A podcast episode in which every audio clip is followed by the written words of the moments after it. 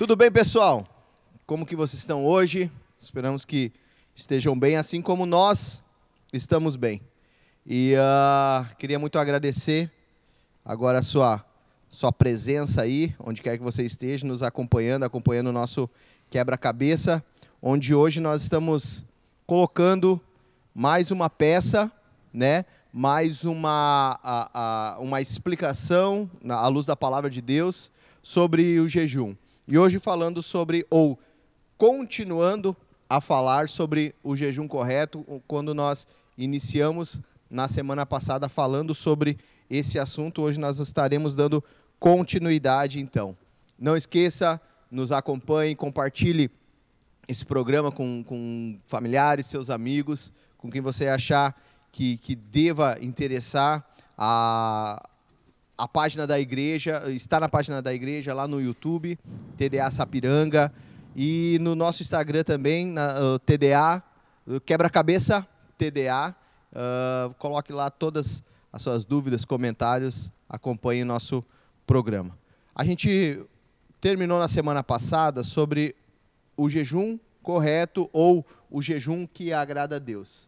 O que nós podemos falar a partir disso ou continuar a falar a partir disso? Uh, Mateus 6, do 16 ao, ao 18, né? É uma passagenzinha que, dá, que fala sobre o jejum, né? Então, quando jejuarem, não mostrem uma aparência triste, né? Linkando com o vídeo da semana passada. Acho que esse é. pregador, fa pastor, não leu isso aí, né? Fa é, faz de é, novo. Né? Ah, fazer de novo, né? Ah, cansada, mano, descansado. Olha as olheiras, três né? Dias, três dias, três dias. né? Aqui, ó, não, apare... não aparência triste, né? Olha como a Bíblia é gentil, né? Como os hipócritas, né? pois eles mudam a aparência do rosto a fim de que os outros vejam que eles estão jejuando. Eu digo verdadeiramente que eles já receberam a sua recompensa, né? Ao jejuar, arrume o cabelo, lave o rosto, para que não pareça aos outros que você está jejuando, mas apenas ao seu pai que vê em secreto. E o seu pai que vê em secreto o recompensará. Então, Amém. aí nós temos a, é, a maneira correta de fazer jejum também, né? E aqui, é, é, essa parte aqui, em Mateus 6, ela fala sobre o sermão do monte, né? Porque a gente uh, uh, vê que na Bíblia não, ela não coloca como mandamento, né? Jejuarás uma vez por semana, né? Mas aqui é que interessante, Jesus está falando aqui de oração, de jejum, de dar, de juntar tesouros no céu e não na terra. Quer dizer o quê? Que isso é uma prática que nós devemos ter na nossa vida. Porque ele não fala, ó, se vocês jejuarem, mas ele fala, quando jejuarem, né? E quando vocês orarem. Então está dizendo que isso tem que ser algo permanente nas nossas vidas, né? Um hábito. Um hábito, o, né? O próprio Jesus, o que que Jesus fez antes de iniciar seu ministério na terra? 40 dias de jejum, né?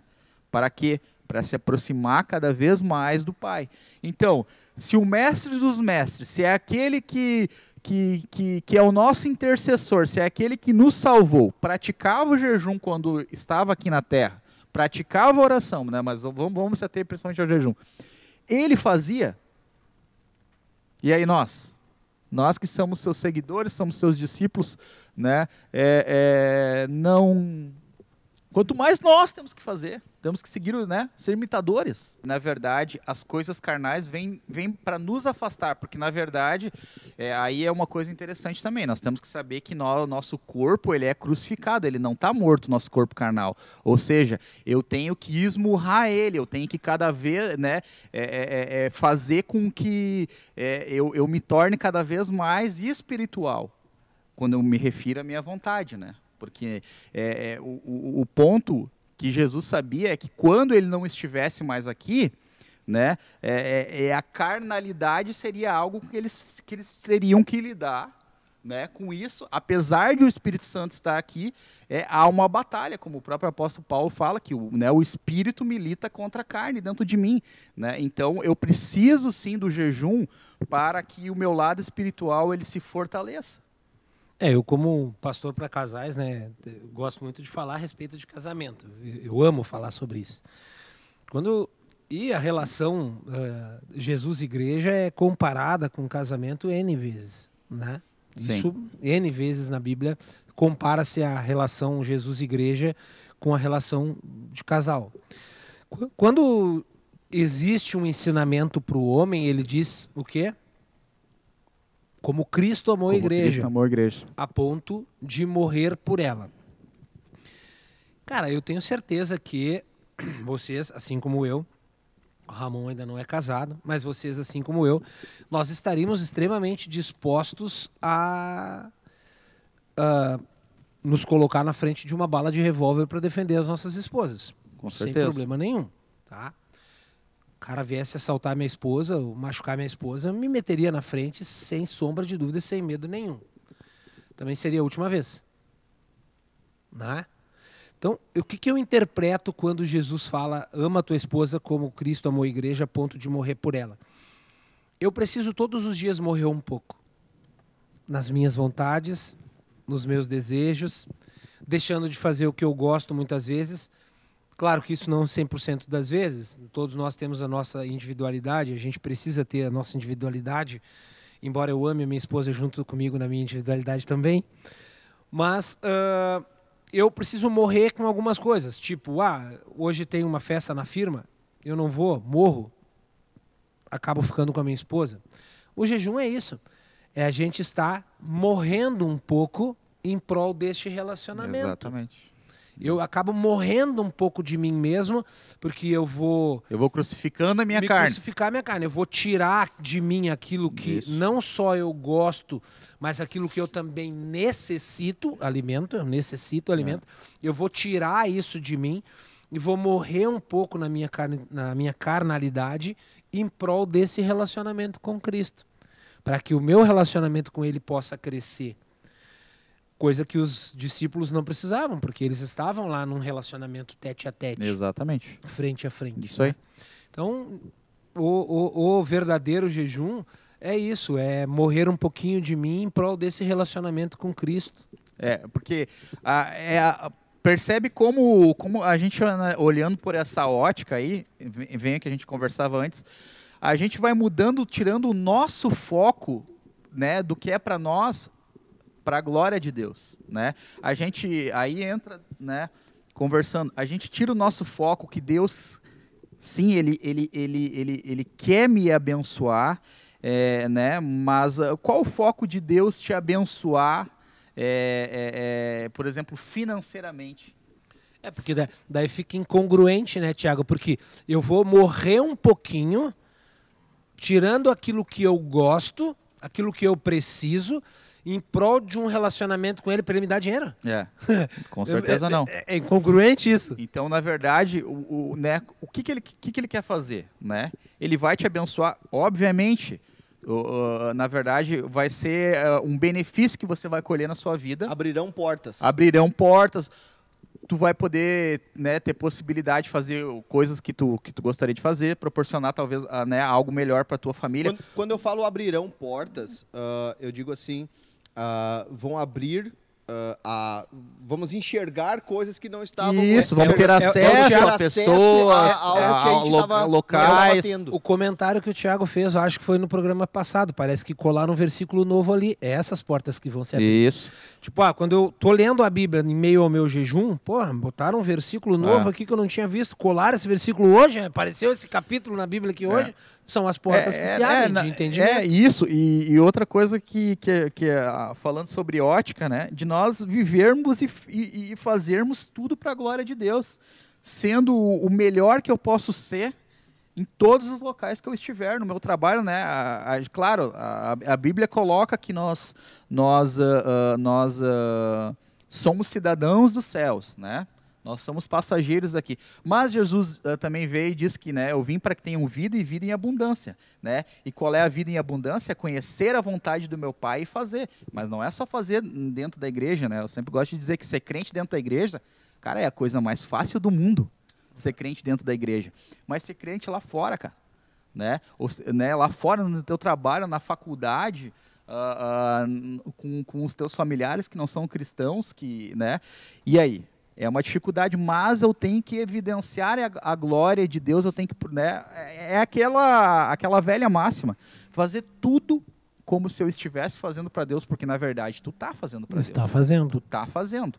Queira É. tu ou não, goste ou não, tu está fazendo tudo para a glória de Deus. E tudo que nós fizermos, né, é- é- é- nós seremos confrontados por aquilo que fizermos, por aquilo que omitimos de fazer, né? É. Por isso que o jejum, né, as disciplinas, a gente falou na, na vez passada, e é importante frisar, ele vem para nós que vem, na- na- nós venhamos conhecer a vontade do nosso Pai.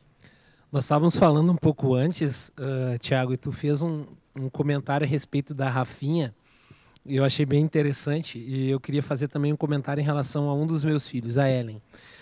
Uh, quando a Ellen nasceu, a Ellen veio depois do falecimento do nosso filho, o coração tá mais fragilizado, então meus filhos sempre me acusaram de fazer tudo que essa guria quer. Pai, tu faz tudo que essa guria quer.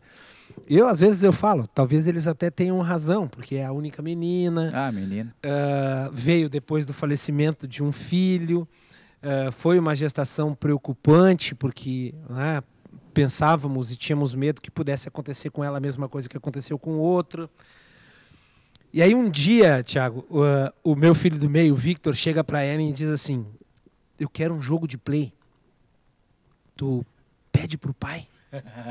Aí a Ellen falou assim: Eu não, pede tu.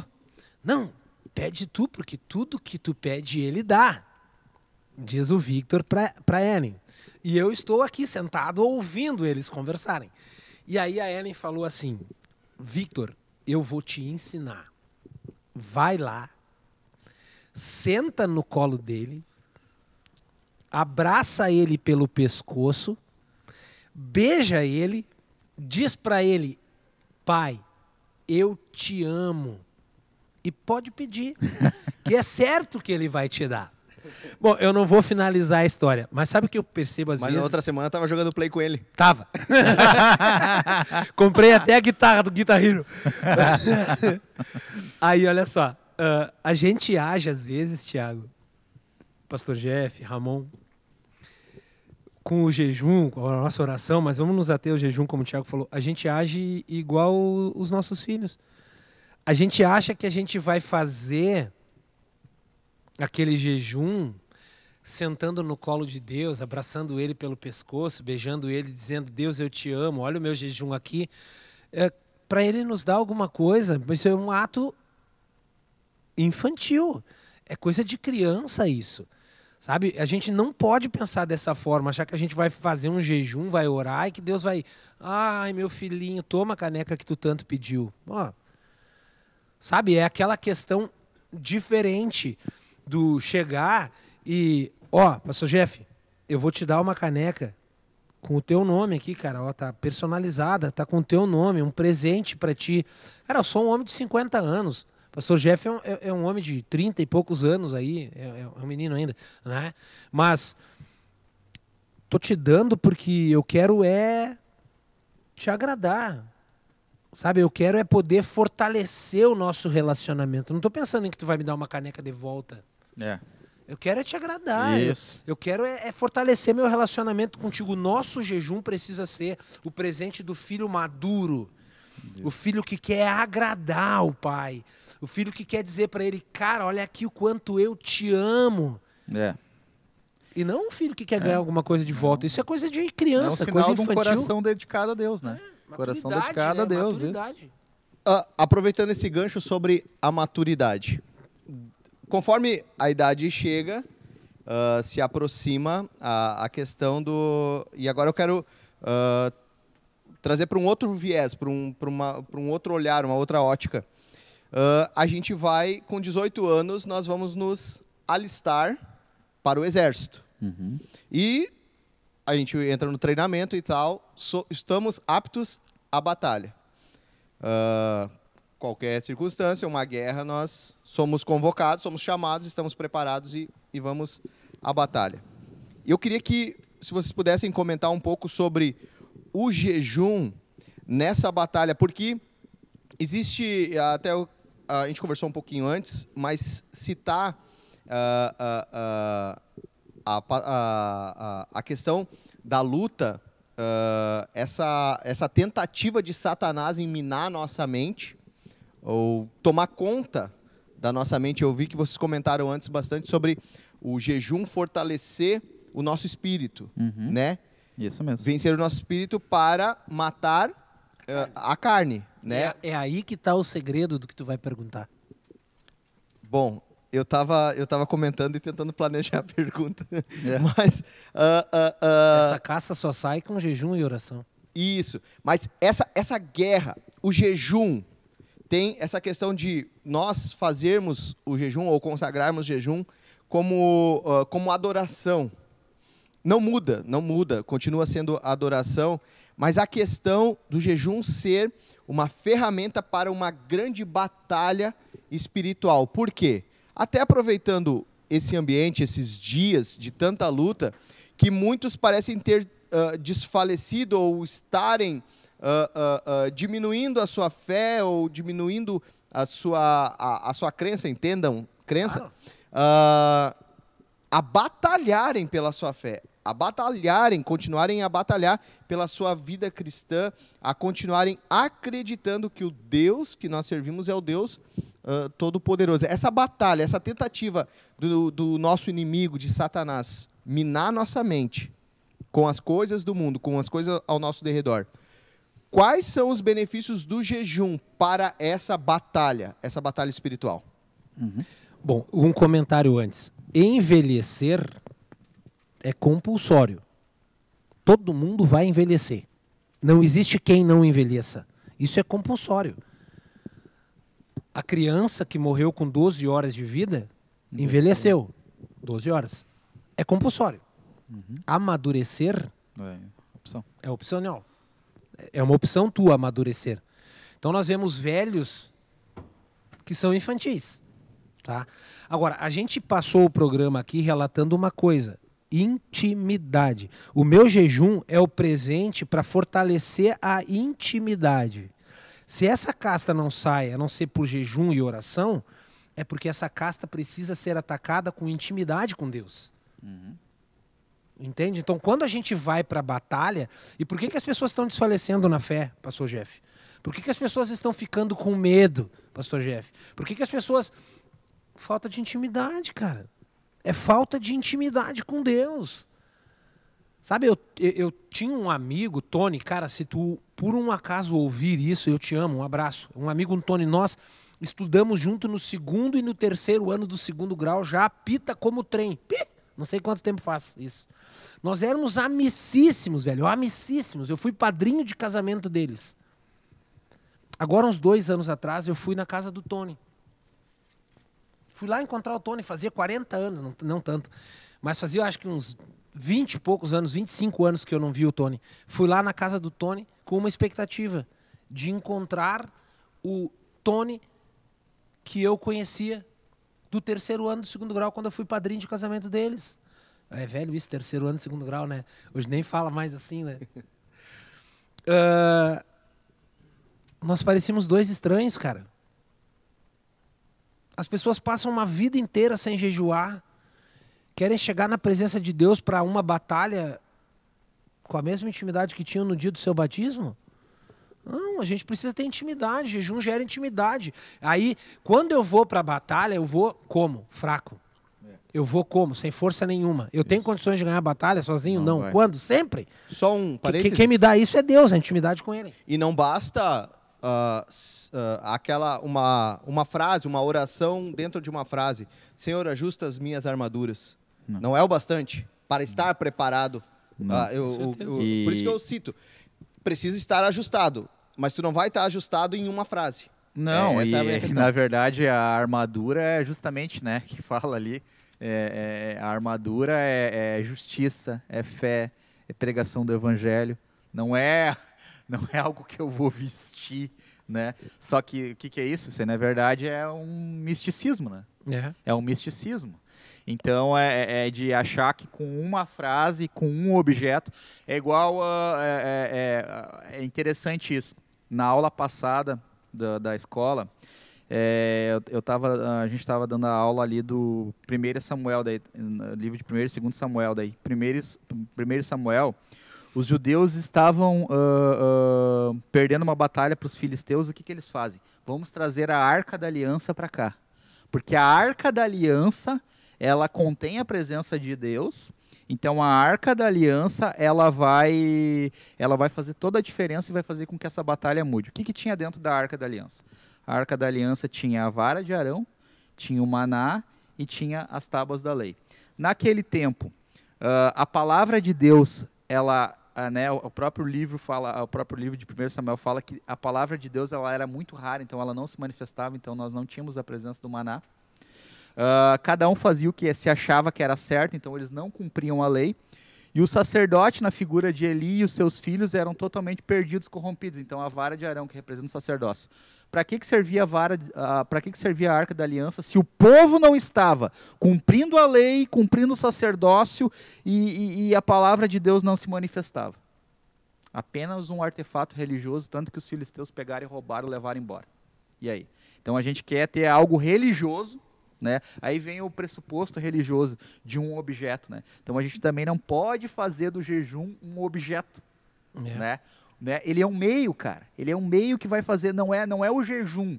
Estou com a vida totalmente resagrada, fazer um jejum agora de, né, de um dia para acabar com tal coisa. Não, não é assim. Os pagãos faziam isso, cara. É. Né? Se a gente for estudar a história, os pagãos faziam um jejum ou sacrifício para aplacar a ira do Deus, né? É. Era assim, cara. Então a gente não pode fazer de um mês, ah, fazer um jejum de um dia para Deus abrir a porta para eu comprar um carro. É. Cara, é, é uma piada, mas quanta gente pensa isso? Uh, e aí estão fazendo igual a Rafinha e a Ellen, entendeu? Estão é, entregando um presente porque querem alguma coisa é, de volta. Exato. E aí vai por outras coisas, né, cara? Pessoas que entregam seus dízimos porque vou dar 100, quero mil de volta. Pelo amor de Deus. Tudo isso é adorar a Deus é adorar a Deus. Isso tem que ser para adorar a Deus. Isso. Aí, sim, eu vou para a batalha como? Com intimidade com Ele. Aí, quando eu tenho intimidade com Ele, eu venço a batalha. Com certeza. Né? E não sou eu quem venceu, foi Ele. E sempre lembrando que Deus é galardoador de quem? Daqueles que o buscam. Que o buscam. É. Né? Então, pede e lhe será dado. Não recebe porque pede mal. Tá, e como é que é o pedir mal? Ah, tem alguma fórmula mágica que eu tenho que falar alguma palavra correta? Não, cara, é a tua vida, é a tua uhum. intimidade, né? Não, e ele fala, pede não, pede, não recebi porque pediu mal, pedir para os seus, seus, próprios, próprios deleites. deleites. Exato. Aí eu vou fazer um jejum para o meu deleite. deleite. Tipo, aí é aquilo não. que a gente estava brincando. Eu vou me mortificar, vou tirar uma coisa que eu amo muito de mim para agradar a Deus e ele me dá uma coisa que eu amo muito. É. É, incoerente, é, incongruente não, E daí entra a própria questão daí, né? Que nem muitas pessoas, uh, né? Ah, Deus abriu as portas abençoar financeiramente, né? Para os seus próprios eleitos. Cara, eu tenho plena certeza. Deus vai, Deus, Deus quer te abençoar, mas, cara, se Ele te der, tu vai desfrutar com a tua família. Mas, cara, Ele quer que tu ajude, cara. É. Ele quer que tu abençoe, tu abençoe irmãos, tu abençoe a obra, tu abençoe. Que retorne para ele. Retorne para ele aquilo que tu não poderia fazer, os teus pés não alcançam alguém que vá lá pregar, mas que tu possa, através daquilo ali, sabe? Da mesma forma, uh, uh, ah, o cara que estuda é um grande conhecedor da palavra. Cara, Deus não quer te revelar algo ali da palavra, o Espírito Santo não quer te revelar algo da palavra para que tu retenha para si dizer, bah, esse é o cara, esse manja tudo de Bíblia, meu, é o cara, velho, é o cara. Não, cara. Ele quer te revelar para que tu, ser, tu seja um, um auxílio para os teus irmãos. Tu, tu, tu, né, tu possa abençoar eles com aquilo que Deus está te mostrando também. Não somente para ti. Né? Mas daí entra a questão do ego, né? Eu tenho que ser mais, eu tenho que mostrar mais, né? Daí isso é o quê? É falta de intimidade com Deus, né? Mesmo nisso, né? É verdade. Olha, teve muitos esclarecimentos, como a gente sempre diz, né? A luz da palavra e teve bastante esclarecimento. Eu creio que nesses dois últimos programas uh, a gente aprendeu muito sobre definição, sobre os benefícios, sobre como fazer, né, a intenção de se fazer um jejum. Mas não para por aí, porque na próxima semana a gente vai ter uma live especial, uma live e uh, nós vamos estar tratando uh, sobre o nosso jejum, o jejum que Deus deu uma direção para a nossa igreja, baseado no livro de Esther, né? trouxe uma base dentro do, do, do, do livro de Esther, e nós vamos continuar e vamos conversar muito. E como vai ser uma live, né? Não, a, a gente vai estar tá pronto para receber as suas perguntas, os seus comentários. Vai ser muito especial a semana que vem. Nós vamos ter o sorteio, então vai ser a nossa live uh, nós vamos tratar sobre os 120 dias eh, de jejum que Deus deu uma orientação. Então, você que é uh, da nossa congregação, você que é da TDA ou quer entrar né, nessa, nessa visão, nessa orientação que Deus deu aí para nós estarmos batalhando aí pela frente, uh, os próximos dias, próximos meses aí. Não perca na próxima quarta-feira, tá bem? Que Deus te abençoe. Não esqueça de entrar nas nossas redes, YouTube, uh, ah, TDA Sapiranga, na página do Face e no Instagram, Quebra-Cabeça TDA. Tá bem? Que Deus abençoe tua vida. Próxima quarta-feira, não perca. Uh, compartilhe, uh, fale aí com seus, seus amigos, familiares aí, todas as pessoas que você acha que precisam também estar ouvindo. Tá bem? Que Deus te abençoe. Até a próxima semana, em nome de Jesus. Abraço. Abraço.